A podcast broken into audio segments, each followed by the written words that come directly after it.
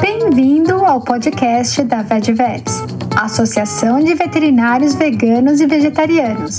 Esse podcast é financiado pela ONG The Pollination Project, que tem a missão de dar suporte a projetos que visam disseminar com paixão as diversas comunidades espalhadas pelo mundo e assim beneficiar a todos.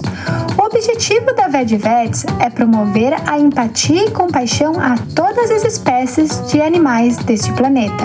Abordamos os diversos dilemas éticos associados ao ensino e à prática da medicina veterinária. Estamos colocando esse debate na forma de podcast e você também encontra muitas informações na nossa página do Facebook, no nosso perfil do Instagram e também no nosso website www.vegevets.com. Pelo fato de utilizarmos um áudio gravado de uma live do Instagram, avisamos que a qualidade do áudio não está muito boa e também há algumas interrupções pela desconexão à internet. Nesse episódio, eu, Isabelle, conversei com o médico veterinário Renato Silvano Puls. Renato é médico veterinário e também advogado, com especializações em direito ambiental, ciências criminais e direito penal e processual penal. Ele também é autor do livro Ética e Bem-Estar Animal e do livro infantil sobre a guarda responsável Amigas para Sempre. Renato participou como palestrante em diversos congressos e seminários sobre bem-estar animal e direito dos animais. O tema desse episódio é a medicina veterinária do século XXI. Renato relatou sobre a história da medicina veterinária no Brasil, as mudanças que ocorreram e que estão acontecendo e falou sobre algumas perspectivas para o futuro da nossa profissão. Confira esse episódio e deixe seu comentário. O áudio foi extraído de uma gravação da live do Instagram que ocorreu no dia 9 de setembro de 2020, às 20 horas. Olá, Renato! Bem? Tudo bem, e você? Parabéns, Renato, pelo seu dia. Ah, obrigado igualmente e a todos que estão nos assistindo aí. Sim, sim, muito, muito bom ver todos vocês. Estou tentando colocar aqui a, o título. Renato, conta para você, conta para não para você, conta para as pessoas uh, sobre você rapidinho, para a gente começar a nossa live de hoje, que a gente tem bastante assunto para falar. Isso. Eu vou ser bem, bem breve, né? Eu me formei aqui na Universidade Federal, aqui em Porto Alegre, e fiz pós-graduação, mestrado, doutorado aqui. Sempre trabalhei, comecei trabalhando com cavalos eh, de esporte, jockey clube, né? E especializei em anestesiologia depois fui veterinário do Exército também e acabei indo trabalhar numa universidade e faz mais de 20 anos, né, trabalhei como professor universitário dentro dessa área de anestesia e cirurgia. E lá nos anos 2006, 2007, comecei a dar disciplina de bem-estar animal. E daí me envolvi com esse assunto, né? É, bem, ética, bem-estar. Depois, nos, em 2007, comecei a fazer o curso de Direito. E daí engrenei, né, entrei nesse universo dos direitos animais junto com o bem-estar, né, e comecei a estudar esse esse tema ligado, né, à questão do da, do uso dos animais, da sociedade, os animais, enfim, né, então é um assunto que me interessa bastante. E, enfim, daí tu acaba, por conta da disciplina, é um assunto que eu sempre gostei, sempre fiz muita reflexão, né, sobre a própria profissão da veterinária dentro desse contexto, né, de, de da nossa relação com os animais, né, então, por isso que esse assunto que a gente vai trabalhar hoje é um assunto interessante, eu acho bem, bem oportuno, né? Sim, até estou vendo que tem a, Ká, a Kátia, ela é estudante veterinário. Parabéns a todos que estão aí nessa jornada para se formar. Parabéns a todo mundo também. É, obrigada, Renato, por aceitar esse convite e hoje né, celebrar conosco, com todos nós aqui. É, o Renato ele, ele é assim uma pessoa bem diferente, né, é, do que a gente normalmente encontra. É uma pessoa que ele é advogado e veterinário. Então ele tem essas duas junções aí de profissões numa pessoa só. Ele também trabalha, né, com bem-estar animal, ele é ativista animal e, e assim é um conjunto aí de experiências e habilidades que o Renato tem que faz ele uma pessoa bem assim uma pessoa bem diferente. A idade também. Não, e assim, a gente é muito sortudo de ter você no nosso. de ter você aqui, é, por aqui. A Lê, caiu a conexão? Eu não sei, eu tô. Eu ainda tô aqui com o Renato. Agora, e também uma coisa que é bem impressionante do Renato, que ele gosta de trabalhar em grupo, ele gosta de ler e escrever e também passar informação para as pessoas. Isso tão válido na, hoje em dia, sempre foi e hoje em dia mais do que nunca. É, o Renato tem um texto bem interessante que é o Paradoxo da Medicina Veterinária, que a gente também tem no nosso site, você pode ter o acesso, www.vedvets.com. Eu também queria agradecer a Pollination Project por financiar todos os nossos trabalhos, o nosso podcast. Para quem, quem não sabe, a gente tem um podcast. Você pode se inscrever, você pode receber é, todos os episódios Obrigado também a Mersivo, que está fazendo a produção do nosso podcast. Uh, Renato, você poderia falar um pouco da história da veterinária do Brasil? Eu sei que você colocou bastante isso no, no texto do paradoxo e muitas pessoas não desconhecem, né? Uh, como aconteceu, qual esse vínculo da medicina veterinária com a produção animal, com a saúde animal e com a saúde única? Eu, eu acho a partir de algum momento, assim, no, dando aula, enfim, né, eu comecei a ver que era importante a gente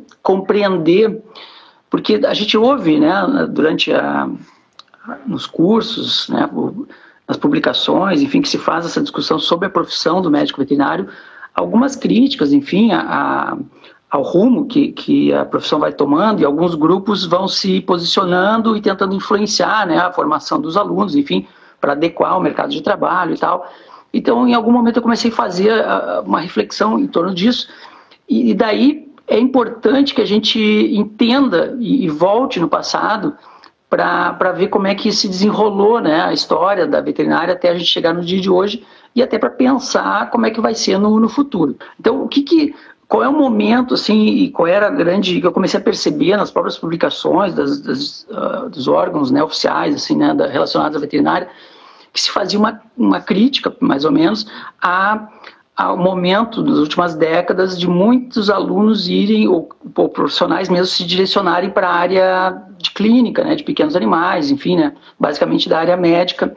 E daí via um esforço, assim, tanto das universidades quanto dos conselhos e tal, para que se estimulasse nos cursos de veterinária, né, eu como professor acabava vendo isso, uh, as outras áreas, né, e isso aconte, aconteceu até com, a, com, as próprias diretrizes do MEC, né, que, que aconteceram né, no, no passado em relação a isso.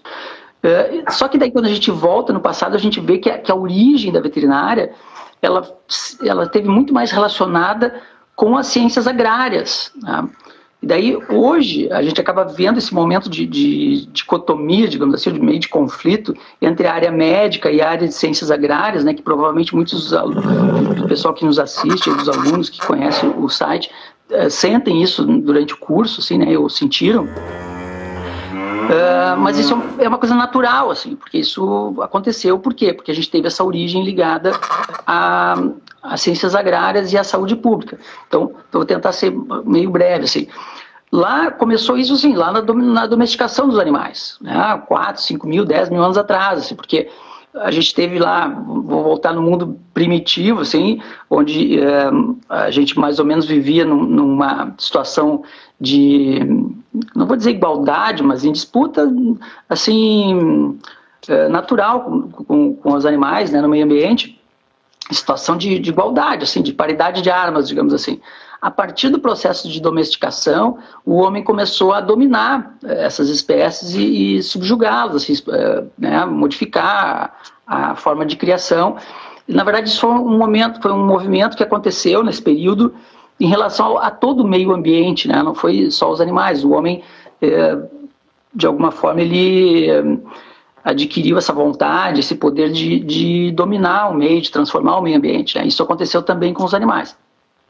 Isso foi num desenrolar, né, num desenvolvimento, passou lá por, pela Grécia, pela, por Roma e tudo, e daí começaram a, a surgir, como surgiu qualquer profissão na, na, na história, uh, as pessoas que.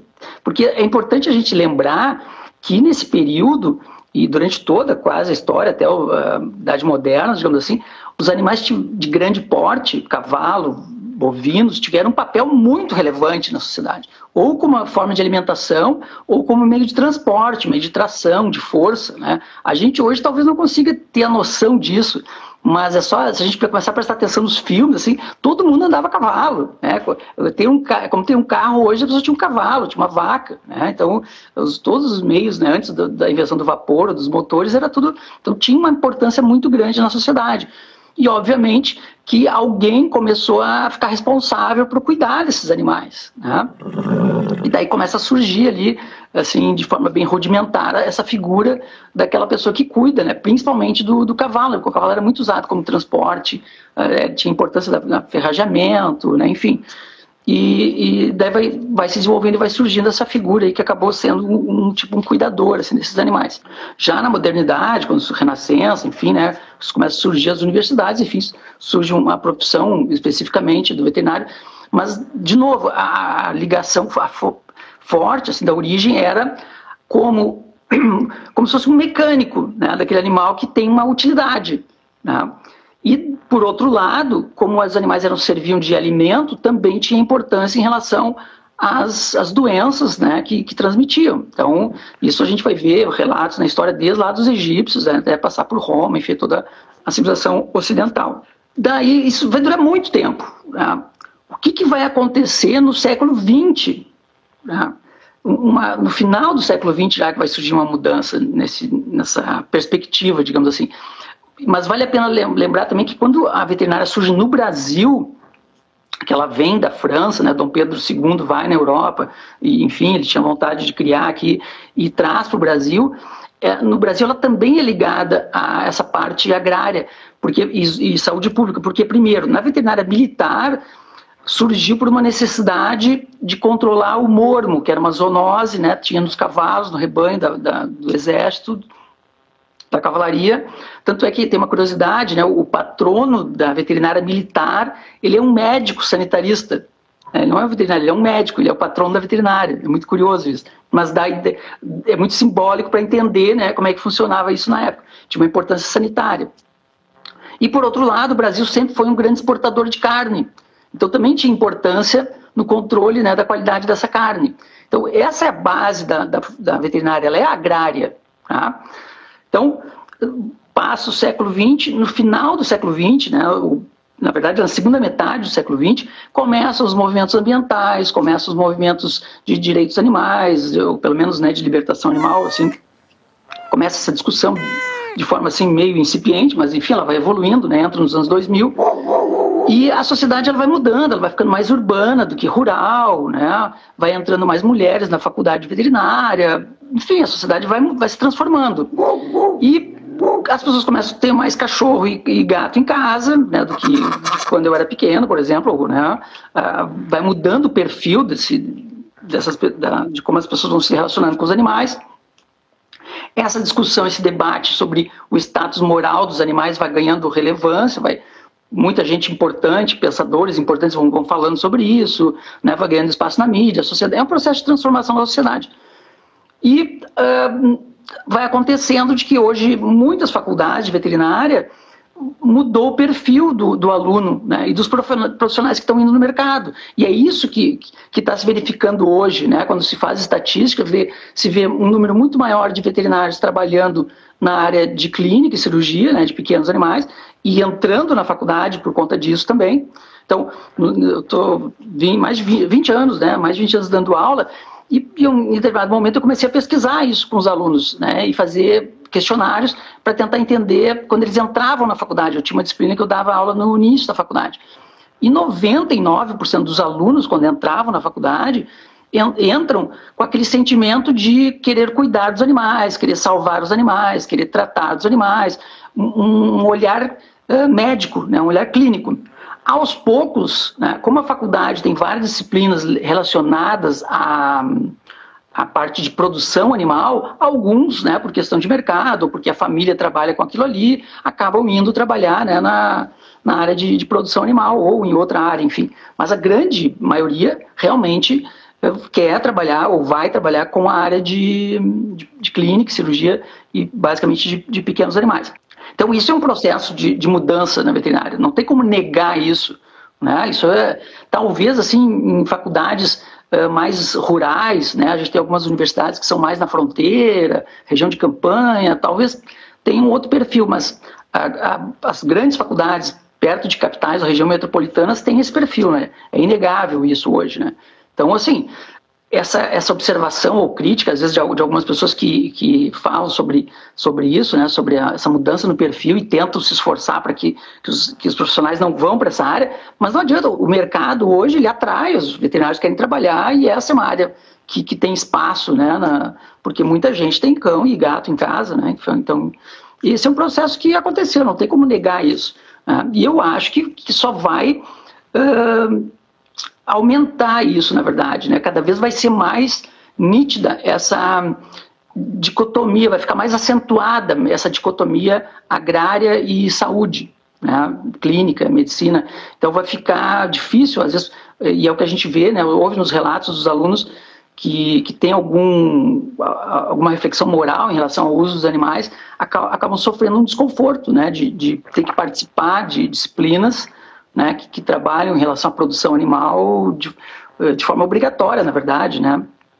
Então, uh, essa que é a, a, discussão né, que a gente fez naquele artigo sobre ter um futuro diferente dentro dos cursos, porque o que aconteceu no, no, nos anos 80, 90, foi que se instituiu, se instituiu essa formação generalista, tá? Então, o aluno, ele acaba, mesmo que ele não goste, ele entre sabendo que não vai trabalhar com produção animal, não vai trabalhar, enfim, com outra área. Ele é obrigado a fazer aquelas disciplinas. Né? E muitos, a gente já tem relatos de alunos que desistiram de fazer o curso de veterinário por conta disso, né? porque queriam fazer área médica e foram obrigados a cursar a área de produção. Né? Então, é um, eu vejo como um problema, assim, uma, uma certa esquizofrenia até da veterinária, né? porque tem uns trata, querem estudar para salvar e outros estudam para para produzir, né, para matar, enfim, é bem, bem complicado. Ah, muito obrigada, Renato, por essa explicação. E no texto você coloca, né, que começou a veterinária em 1910 no Brasil. Na verdade, a veterinária começou, a primeira faculdade de medicina veterinária foi em Lyon em 1700 e depois foi em Londres. Né? Em Londres, é, eles ficaram mais focados em tratar é, em cavalos, principalmente os cavalos que eram machucados e também tinham injúrias decorrentes à guerra. Então a gente vê tudo isso, uma, uma grande associação com o que a sociedade está tá vivendo naquele momento. Nos Estados Unidos foi criada para também é, cuidar dos animais que estavam na rua. Então, com, quem eram os animais que estavam na rua? Os animais de tração, os cavalos. Quando começou a indústria de carros e, e as pessoas tiveram possibilidade de comprar os carros, os cavalos perderam a importância. E foi aí. Como aconteceu com o Jeg agora na Bahia, né? Uh, todo uhum. esse problema que teve, porque as pessoas começaram a poder comprar moto né, pessoas de baixa renda, assim, e começaram a abandonar seus burrinhos, né, seus jegues, teve, virou um problema, né? Isso aconteceu no passado também. É, e isso vai também influenciando a atuação do médico veterinário, porque aquele médico que estava ali para tratar de cavalo, se não tem mais aquele animal, ele tem que procurar outra área. E foi aí que os veterinários nos Estados Unidos começaram a ir para trabalhar com os rebanhos e assim garantir a saúde humana né? Então, garantir que aquele alimento está, este, é, estaria né, não contaminado com nenhum patogê, é, com patógeno, com algum microorganismo que seria ah, que produziria alguma doença ao ser humano. Então, foi a partir daí. E depois que o veterinário entrou para cuidar de gato e cachorro. Então, Olha só que interessante. eu me formei em 94 aqui, no, aqui né, em Porto Alegre no meu juramento, tinha, os alunos até faziam uma piada que, que eu ia ter que fazer o juramento de novo. Porque no meu juramento do curso de veterinária, uh, não tinha a palavra saúde animal, bem-estar animal. Falava uma, uma série né, de, de de atribuições do veterinário e no, e no final falava assim, em benefício do homem. Só em 2002 que o juramento do veterinário mudou incluiu em benefício da saúde, da saúde humana e da saúde animal e do bem-estar animal. Então tu vê, até 2002 estava só escrito o benefício do homem no nosso juramento veterinário. né? Então é importante a gente entender esse passado para entender o conflito que, que hoje né, vive a, a profissão. Assim. Tem várias áreas, né? Só que a gente vê essas duas áreas bem conflitantes. E hoje a gente sabe e a gente vê todos os dias todas essas essa degradação do meio ambiente que a gente tá ouvindo, o Pantanal em chamas e como isso vai influenciar daqui para frente, porque o que está acontecendo hoje vai influenciar, como a gente falou do passado, como até a própria indústria de carros fez com que o, o, o profissional da veterinária fosse para a área de criação de animais que são consumidos né? E... Por isso, por isso que a gente tem que começar a fazer e a nossa proposta aqui, né, fazer essa reflexão para o futuro, porque na verdade assim, é como como tu falou, várias profissões ao longo da história ah, houve essas transformações, né? Vamos pensar assim, durante muito tempo o cavalo foi importante, daí daqui a pouco o, o trem a vapor passou a ser importante e daí a gente vê naqueles filmes de faroeste, né, o pessoal o pessoal mais abastado podia deixar de andar a cavalo e andar de, com aqueles calhambeque. Andar... Daqui a pouco o trem a vapor acabou também e surgiu outra coisa. Né? Então, tem, tem coisas que, uh, claro que pode demorar séculos, mas elas acontecem por, por uma necessidade, às vezes por uma transformação tecnológica, enfim. E eu acredito que, que isso vai acontecer na veterinária. E daí é, é bem importante isso que tu falou, porque é, assim, para o veterinário vai ter um grande problema, porque quanto mais aumenta a, a reflexão das sociedades em relação ao uso e da exploração animal, maior cria um, um dilema para o veterinário. Né? A gente já está começando a experimentar isso hoje. E quanto maior for essa, essa, esse debate das sociedades, o veterinário vai se ver num dilema, e tá, e daí? Eu vou continuar sem, sem fazer reflexão nenhuma, eu vou continuar criando, explorando, contaminando o meio ambiente, né, e não vou, não vou ter preocupação ética nenhuma sobre isso, né, por enquanto, eu vejo muito tímida as reflexões nos cursos de veterinária sobre esse assunto. Na verdade, para não dizer quase nenhuma, né? Mas, uh, mas no futuro isso vai ser inegável. Não vai ter como a gente negar, uh, né? Por enquanto, ainda tem uma, uma parte da sociedade que é negacionista, né? nega mudanças climáticas, nega, diz que as queimadas no Pantanal são naturais, enfim, né? tem toda uma, uma parte da sociedade. Mas vai chegar um ponto que essa parte da sociedade vai ser minoria. E daí, como é que o, o veterinário que trabalha com isso vai se sustentar, né? Ou vai, vai lidar com esse dilema aí? Tá? Então, eu acho que agora a gente, vai, a gente pode começar a é, destrinchar quais são as áreas, independente da nossa do nosso ponto de vista. A gente pode começar a destrinchar o que vai, o que já está acontecendo. Uma das coisas que a gente tem que falar é que o Brasil ele tem uma, uma situação, um cenário para o médico veterinário muito diferenciado do que acontece no resto do mundo. É uma coisa bem peculiar. a gente estava conversando antes, a, a gente sabe que a gente tem é, em 2018 quase 400 faculdades de medicina veterinária, a Silva acabou de entrar, é, e a gente sabe como, como isso vai ficar com o mercado. Né? Eu acho que isso é uma das coisas que a gente tem que pensar. Uh, e uma das coisas que, só para falar e amarrar o que, que a gente falou antes, é, é bem importante citar que a medicina e a medicina, a medicina veterinária vieram juntas, e depois começaram a se separar, e o médico foi ficou nas cidades e o médico veterinário anteriormente ficava nas fazendas. Aí que depois os médicos começaram a ter acesso às cidades por causa dos próprios uh, animais que estavam nas cidades, como os próprios cavalos, como os próprios cachorros mais tarde e gatos ainda mais tarde, né? Uh, e a gente vê essa mudança. Quem fala muito sobre isso é no livro Ubiquity. São dois capítulos falando sobre a história da medicina e como os médicos veem o médico veterinário.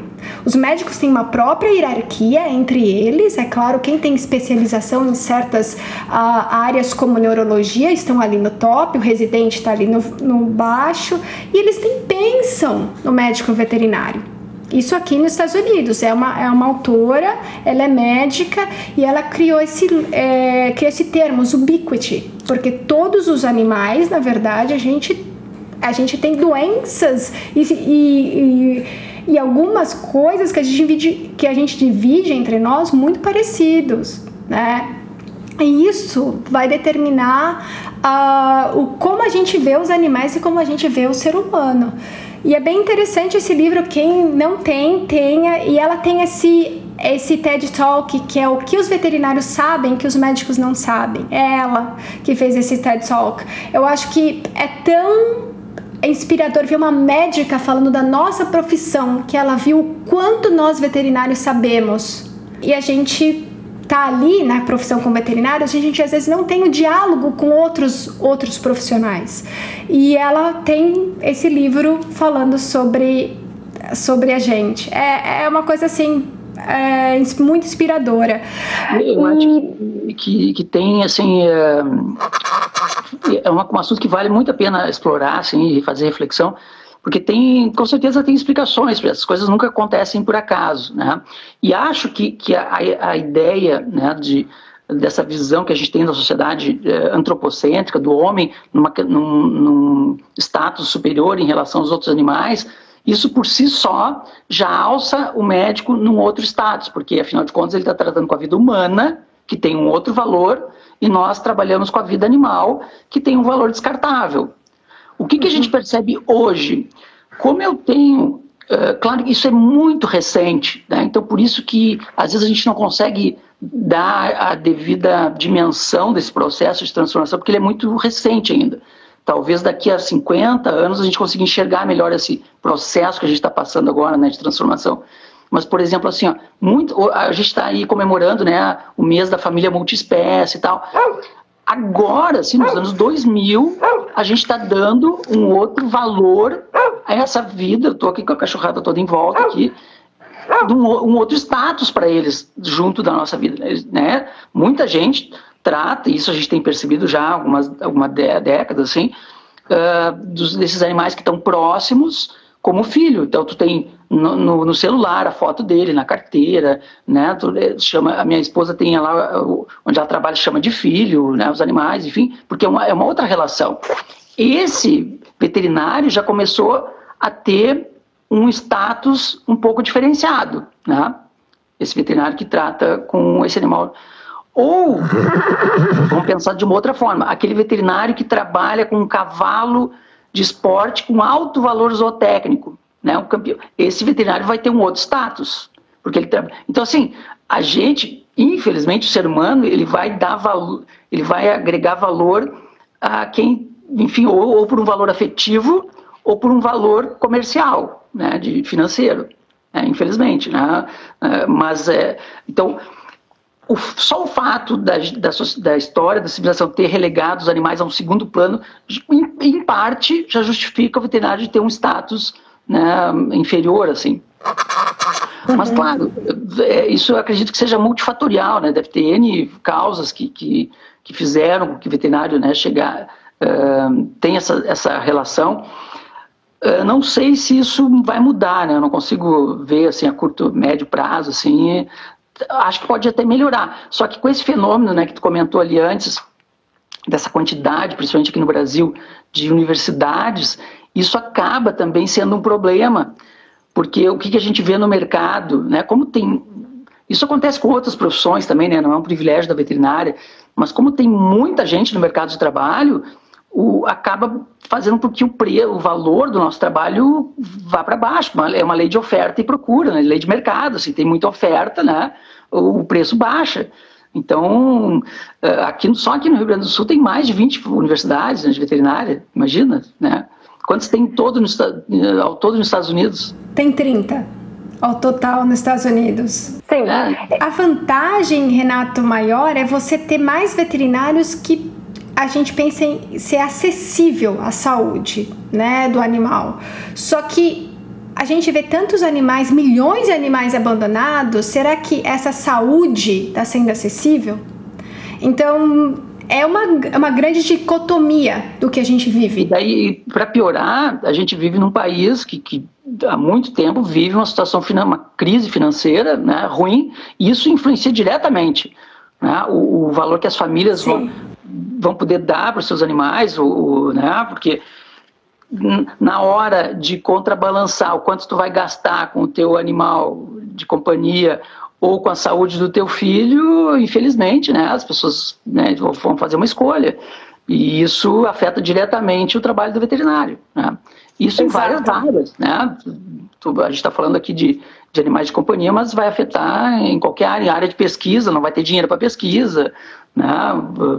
Enfim, né, várias, vários setores que, que trabalham com animais vão, vão, não vão poder. Claro, a disparidade, a disparidade social, a disparidade econômica afeta, claro, qualquer setor e o nosso também. Eu acho muito importante a gente estar alertas a isso, a disparidades e como isso vai afetar. É, vai ter um um congresso agora sobre animais e pobreza da Universidade de Tennessee, onde eles falam, vão é, vão ser veterinários, assistentes sociais e outros, uh, e outros profissionais que eles vão debater qual a influência desse vínculo humano-animal, que é na verdade como, como aquele animal é importante para você, como esse vínculo é estreito, como a pobreza pode afetar isso. Porque o que a gente vê muitas vezes as pessoas elas amam o animal, só que ela não tem como tratar esse animal. E é muito difícil. Muitas vezes aqui uma emergência fica no mínimo mil dólares. Sabe? Quem que vai pagar isso? É muito dinheiro. Então... A gente viu aqui, é bem comum uh, várias pessoas que estão ligadas à causa animal, assim, tem, ficam com dívidas nas clínicas. Tá? Porque a pessoa vai, vai ajudando, vai ajudando e vai pendurando a conta na clínica veterinária, e quando tu vê o veterinário tem que dizer, olha, tu vai ter que parar de trazer os animais, e daí tem lá 20, 30 mil de conta, né? Porque o veterinário também vai tentando ajudar e tal, e no final todo mundo fica com problema, né? Então é um, uhum. é um. Isso, na verdade, assim, são várias questões que levam a isso, né?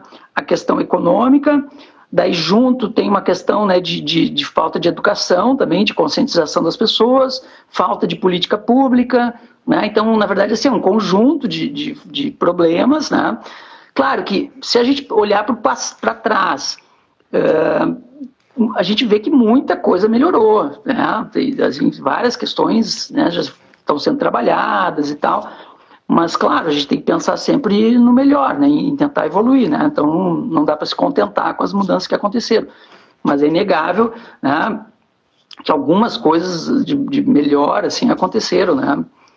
Ah, por exemplo, ah, um exemplo assim, ah. alguns estados, né, no Rio Grande do Sul, por exemplo, é, é proibido a eutanásia de, de cães e gatos para controle populacional, por exemplo. É um exemplo bem simples, mas que é importante, assim, né, de, de trazer.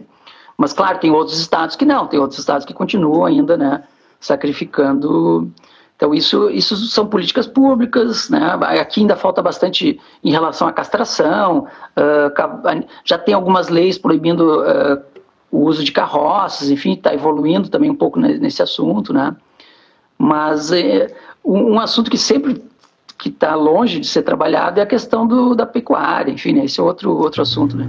Esse é outro assunto, sim, Renato, e a gente vê que como isso vai afetar daqui para frente nosso, nossas vidas, né? Esse consumo de proteínas, esse consumo de alimentos, teve, isso foi bem falado, teve uma, um uma parte inteira do Congresso Mundial de Medicina Veterinária que foi feito online na Nova Zelândia e a gente e, e os, teve um painel de seis ou mais uh, é, profissionais falando sobre a saúde única e a produção de alimentos. Então a maioria é, falava sobre que a gente tem que aumentar a produção de alimentos no entanto, a gente também tem que ver a, o bem-estar animal. E muitas vezes, do que eles falavam de de melhorar o bem-estar animal era incompatível com, com o aumento da produção de alimentos. Então é, ficava ali, uh, como a gente vai fazer isso? Teve só um estudante falando sobre redução de carne. Só teve um estudante falando isso.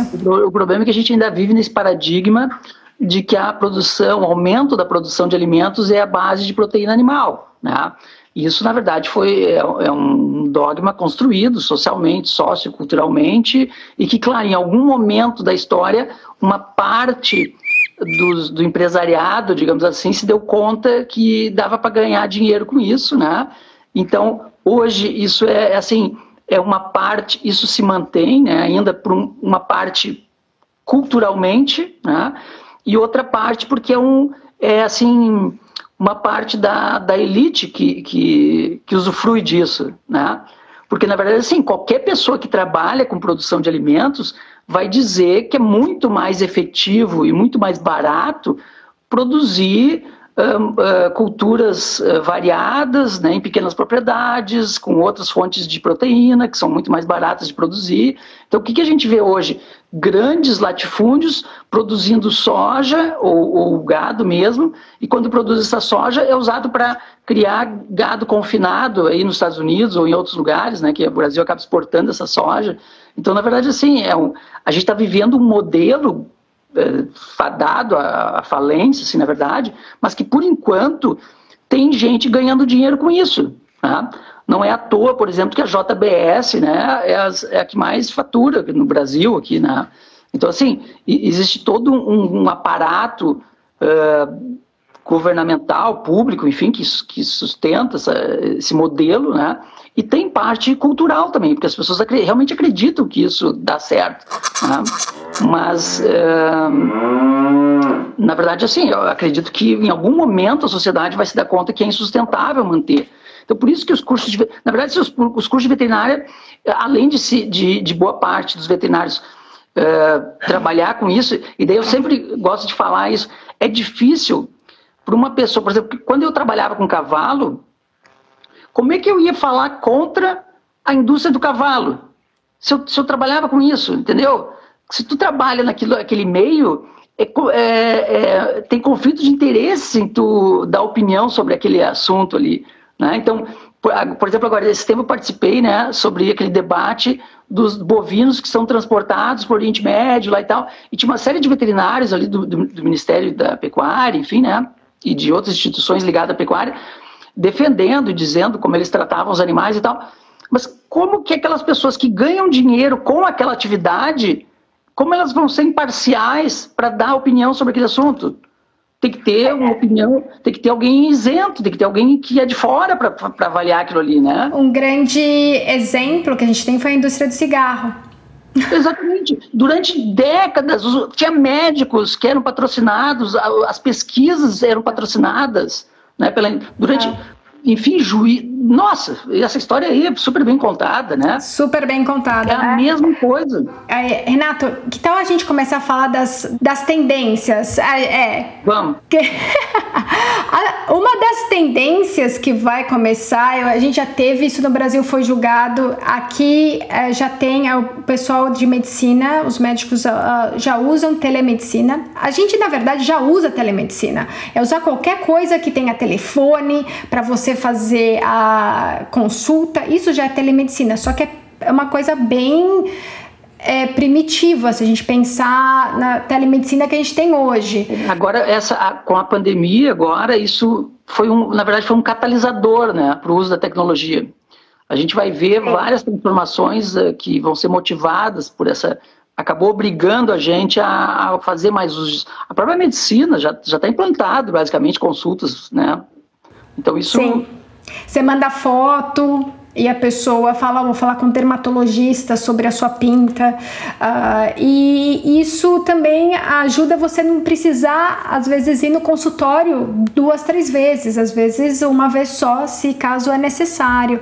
Uh, eu, isso é uma coisa que, por mais, no Brasil, acho que vai ser complicado, porque é difícil a gente lidar com é, quem está fiscalizando isso.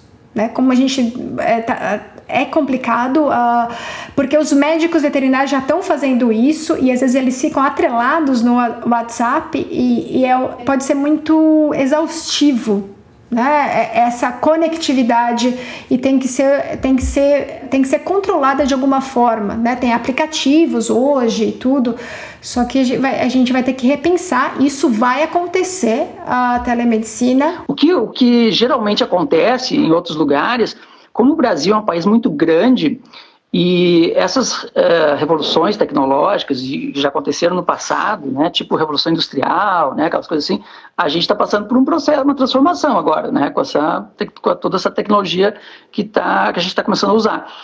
Uh, o, como tem uh, diferentes regiões, diferentes, são vários Brasis dentro do Brasil, né, então vai, esses movimentos eles vão acontecer por ilhas, assim, não vai acontecer de, de uma hora para outra em todo o país, né vai ter veterinário aqui na, na, cidade usando várias tecnologias e outro lá no sertão do Nordeste ou aqui no interior, aqui usando andando a cavalo ainda, né? E, e usando métodos bem mais rudimentares. Isso é normal, né? Em toda a história eh, vai levar, talvez leve 100 anos até que aconteça realmente um processo até chegar a ficar homogêneo, né? Em toda uma região. Mas o fato é que, que ele vai começar a acontecer. Né? Então, é, dentro daquilo que tu tinha falado, eu notei algumas coisas assim, né, que vão, uh, que são, primeiro são provas de que esse processo está acontecendo, e outras são coisas que, que vão, assim, se acentuar nos, nas próximas décadas, nos próximos anos. A, a, a, gente já vem há algum tempo, já talvez já desde o final do século passado, passando por um processo, assim, de, de avanços tecnológicos na, na, na, na nutrição dos animais, na genética, né? Então, isso a gente já viu isso, né? A gente já tem clonagem de animais, né? Se usa manipulação genética, isso já é. Então, assim, muitos veterinários vão poder se, se apropriar desse conhecimento, né? Eu conheço veterinários que trabalham com, com o conhecimento deles de genética, eles trabalham dentro de instituições uh, de reprodução humana, porque eles dominam a tecnologia, né? De, claro, que eu acredito que futuramente isso também vai gerar discussões éticas, né? Porque a clonagem e outras curas de doenças, isso em algum momento não é um assunto fácil também, né? Essa não. parte de. A gente vai ter uma live sobre clonagem de animais em outubro, vai ser bem interessante. Uh, uma das coisas é que, já que você está falando sobre tá na inovação, uma das isso é pela própria organização de veterinária aqui, que é o como se fosse o CFMV no Brasil, o Conselho Federal de Medicina Veterinária, é a falta de veterinários na parte de estar tá na bancada, mexendo com tubo, mexendo com ensaios de ciências básicas e tá englobado no, na saúde pública.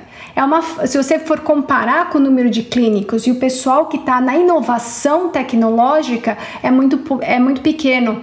Por exemplo, eu quero fazer um teste in vitro que não para substituir animais de, de laboratórios em, em determinados uh, que tem a ver com toxicidade. Eu tenho que ir para esse laboratório de inovação é, para fazer isso. E muitas pessoas, são poucos veterinários, muito, você encontra outros, outros profissionais, biólogos, engenheiros químicos, físicos, e encontra uma, uma diferença grande. Eu, para quem não sabe, eu trabalhei por 10 anos na escola de medicina aqui da Universidade de Califórnia de San Diego. De um andar de mais de 100 pessoas, só tinham duas veterinárias trabalhando com células, com sinalização que vinha moléculas. Então, só duas veterinárias, de mais de 100 pessoas. E por muito tempo, mais de 5 anos, era só eu. Então, você vê a diferença disso. E de, do, do, de todos os pesquisadores da universidade, praticamente tinha 50 veterinários. Que é mais é muita diferença. Aqui eu até justificaria isso pelo nosso histórico de pouco investimento em pesquisa, tal, mas aí nos Exato. Estados Unidos é surpreendente, né?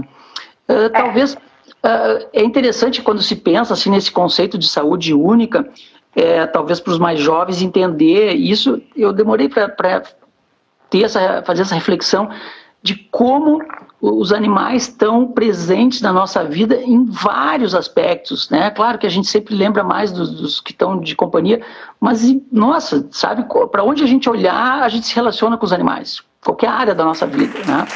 E talvez nesse, pensando nesse conceito, muito se poderia fazer pesquisando, né? E esse é um bom exemplo, né? Pesquisando formas alternativas de uso de animais. Claro que a gente já avançou bastante nos últimos tempos, mas com certeza tem muita pesquisa para ser feita. Né? Sim, sim, tem muitas coisas. Esse é um assunto interessante, porque na verdade, assim, é, conversando né, com o Robert e com outros que, que trabalham com esses assuntos de, relacionados ao uso de animais, esse, essa é uma outra área que a, pessoas que ainda trabalham com pesquisa no futuro também vai se deixar de usar animais pode até demorar mais uns 10, 20 anos. Segundo o Robert, não vai chegar, não, não vai levar mais 20 anos. E vai se abandonar o uso de animais na pesquisa.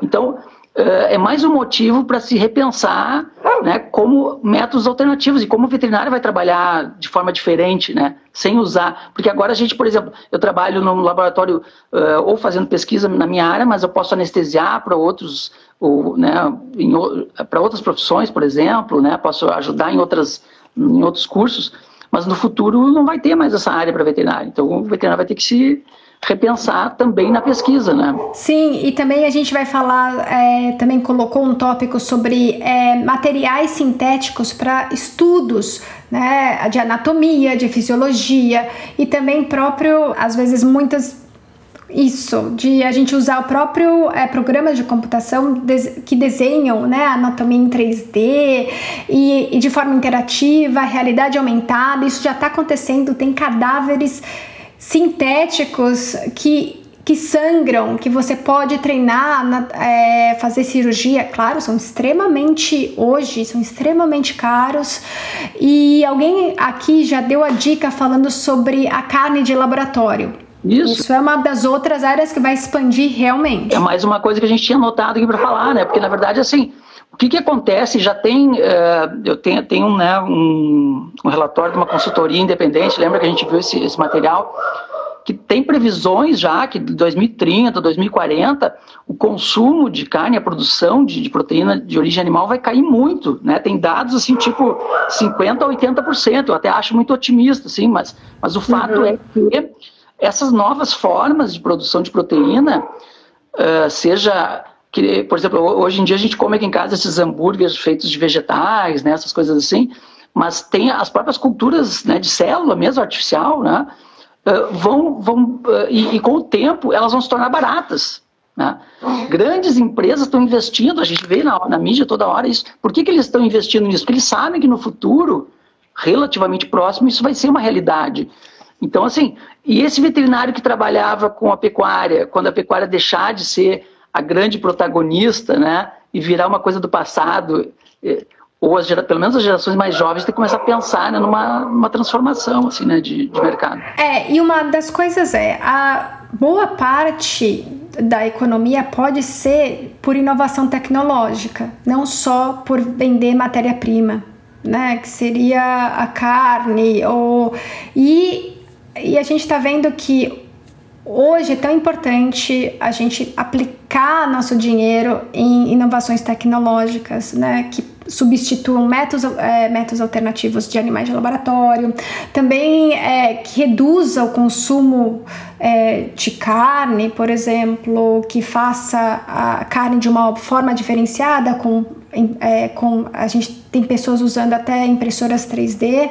E é claro que não é só o veterinário, são várias pessoas. E só para dar um exemplo, a Carla Molento, que é uma professora de bem-estar, ela iniciou um curso de é, cultura celular, né, que ela deu de zootecnia celular. Eu acho que teve a primeira turma agora, falando sobre como a gente pode colocar isso, como a gente pode, os veterinários e os zootecnistas, eles podem entrar nessa área.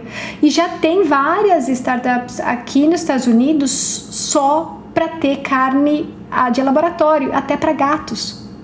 Né? Porque a gente tem esse dilema de dar ração vegana para gatos e as pessoas estão pensando em fazer carne de laboratório para para dar de alimento para animal. E isso é uma coisa que está acontecendo. Né? Talvez muita gente não enxergue assim, ou não queira enxergar, enfim, mas é um processo, eu acredito, né, que seja um processo sem volta. Ele pode até demorar, talvez demore séculos, a gente não consegue fazer essa previsão, né? Mas ele, por, por várias questões, inclusive questão ambiental, né? A gente sabe que a pecuária é um grande, né, eh, dos fatores que mais tem eh, problemas de, de, poluição ambiental, enfim, consumo de água, uma série de questões ligadas ao meio ambiente. Então, é, vai sofrer uma pressão muito grande, vai, vão ter vários fatores que vão fazer com que uh, a gente mude esse paradigma né, da, do, da, proteína animal, enfim, e dentro desse contexto, obviamente, a veterinária vai ter que passar por um processo de transformação. Né?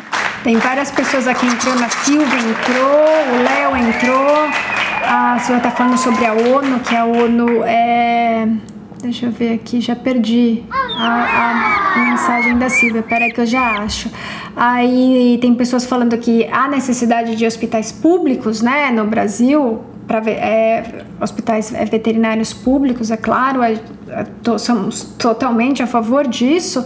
Espero que isso aconteça. Tem alguns já em São Paulo, em alguns outros lugares. Sim, só que a gente precisa de mais, né? São tantos animais. A, a gente vai naquilo que a gente estava falando antes. A gente vive numa situação uh, de, de crise financeira e o, por mais que tenha essa expressão da sociedade, a gente vê isso, né? Hoje mesmo tem um ex-aluno meu que é deputado e, e a gente vê que, que, a sociedade exerce uma pressão, mas os, os governos estão quebrados, né? Eles não conseguem. É, Renato, tem também a Silva falando sobre a ONU, que, que na verdade a própria ONU usa a quantidade de carne por por pessoa é, de cada país para falar quanto o país é desenvolvido. Eles usam esse índice, né? E, e é verdade mesmo, é, várias pessoas usam quanto, quanto o país come de carne. E agora, voltando, a gente tem mais ou menos oito minutos, vamos ver o que a gente consegue. Deixa eu só pegar um gancho rapidinho nessa história da, da... Claro, olha só, a carne, ela sempre foi é, um objeto de consumo, né? Então, assim, o que, qual é essa realidade que a gente vê hoje na mídia, né, a propaganda de, de dessas indústrias de carne, né? Então, quando uma pessoa uh, melhora de a realidade aqui do Brasil, a pessoa melhora um pouco de, de vida, tem até piada sobre isso, né? Ela deixa de comer carne de segunda e come carne de primeira, né? Ou então, se eu, se eu, se eu não puder comer carne, se eu como só arroz e feijão, é sinônimo de que eu sou pobre. E se eu, se eu posso comer carne, então se agregou esse valor à carne ao longo da nossa história. Né? Em algum momento, as, a indústria viu que conseguia ganhar dinheiro com isso. E, claro, esse é um paradigma. É, é, a própria ONU, a ONU é formada por seres humanos, né? E as pessoas vão lá com seus valores. Eles acham, isso é influenciado pelas coisas que eles leem, eles acham que comer carne é importante, né? Então, uhum. assim, enquanto a gente não conseguir desconstruir essa ideia, vai ter em livros que nem tu falou, tinha gente que era pesquisador e publicava que o cigarro não fazia mal para a saúde, né? Uhum. A outra coisa que a gente poderia falar também sobre a tecnologia envolvendo os animais. Hoje a gente tem uma série aí de aplicativos, é, até eu tenho um robô em casa que dispensa é, petisco quando meus gatos eles não, é, quando eu não estou em casa. A gente tem canal para pets, a gente tem é, música para pets, tem uma grande uh, investimento em tecnologia para dar um melhor conforto, um melhor bem-estar para aquelas pessoas e para os animais. Né? E a gente vê isso, é claro, isso também está relacionado à inovação uh, e isso vai crescer cada vez mais. Essa é uma área que se abriu para o veterinário. Né? Durante muito tempo, a parte de comportamento ficou relegada para adestradores, por exemplo. Durante décadas, né? quem trabalhava com, com comportamento era domador, adestrador, e hoje os veterinários começam a ocupar, timidamente ainda, mas começam a ocupar Sim. esse espaço de trabalhar com, com, psicologia, com comportamento, com técnicas né, sem maltratar, enfim, né, eh, tanto principalmente equinos e cães e gatos, né, que a gente uh, observa mais. Mas uh, já, já se começa a perceber, eu sempre estimulei os alunos, né, sempre achei um bom, um bom, uma boa área para se trabalhar, né, porque vai melhorar a convivência né, e vai abrir os olhos. Exato que também tem a ver com saúde única, porque você está aumentando, a, é, você está promovendo o vínculo humano-animal né? Que a gente fala disso, só que a gente não sabe muito bem como atuar e como a pessoa vê aquele animal como cão, como gato. Né? Isso é muito importante. A gente não sabe atuar porque durante todo uh, o século XX as faculdades não deram importância para isso. É. Né? A minha formação toda eu nunca ouvi falar sobre esses assuntos. Então, na verdade, assim, as, as universidades hoje, elas ainda têm muito legado do que foi no século XX. A gente ainda tem que passar, tem que renovar o, o, o a gente tem muita gente trabalhando nas universidades com a minha idade. tem, que, tem que haver uma renovação desse, desse grupo, né? Porque é sério isso, porque os, as pessoas que têm a minha idade, elas têm uma formação lá do século XX. Muita gente não abriu um livro para ler sobre isso que a gente está conversando agora. Né? Então isso é um é, problema. Renata, a gente tem quatro minutos e tem dois assuntos que eu gostaria de falar com você antes de terminar.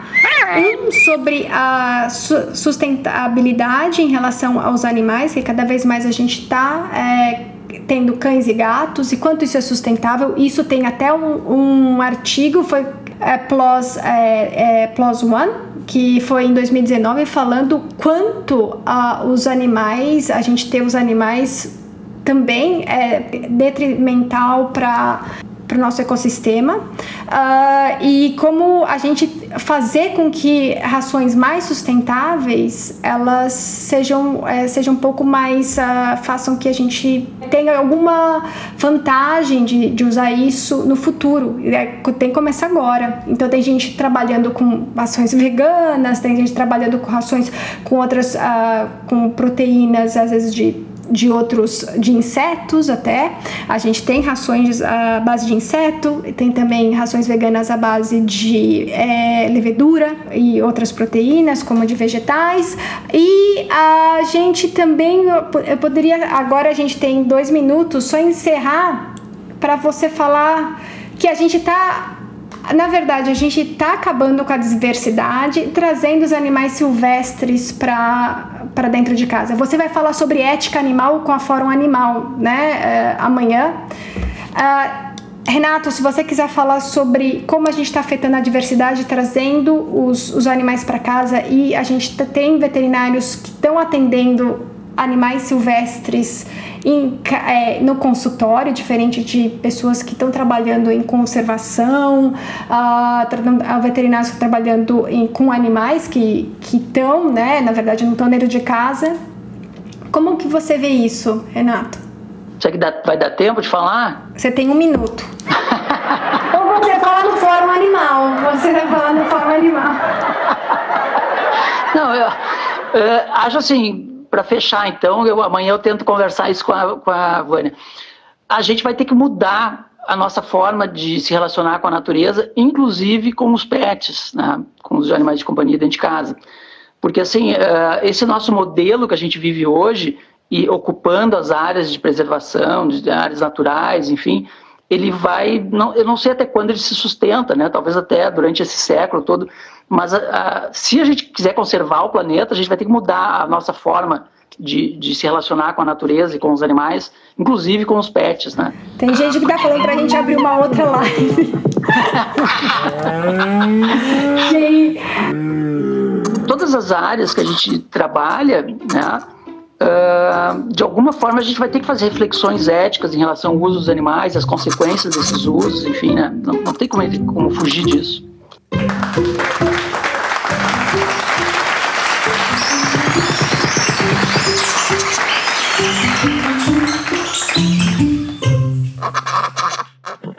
Renato, a gente tem 15 segundos. Muito obrigada.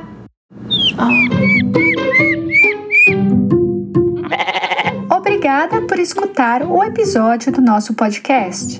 Espero que você tenha gostado. Se inscreva no nosso podcast para receber as atualizações dos nossos episódios.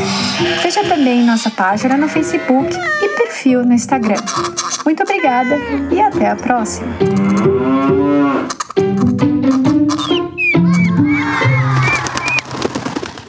This is an Emma Savo production.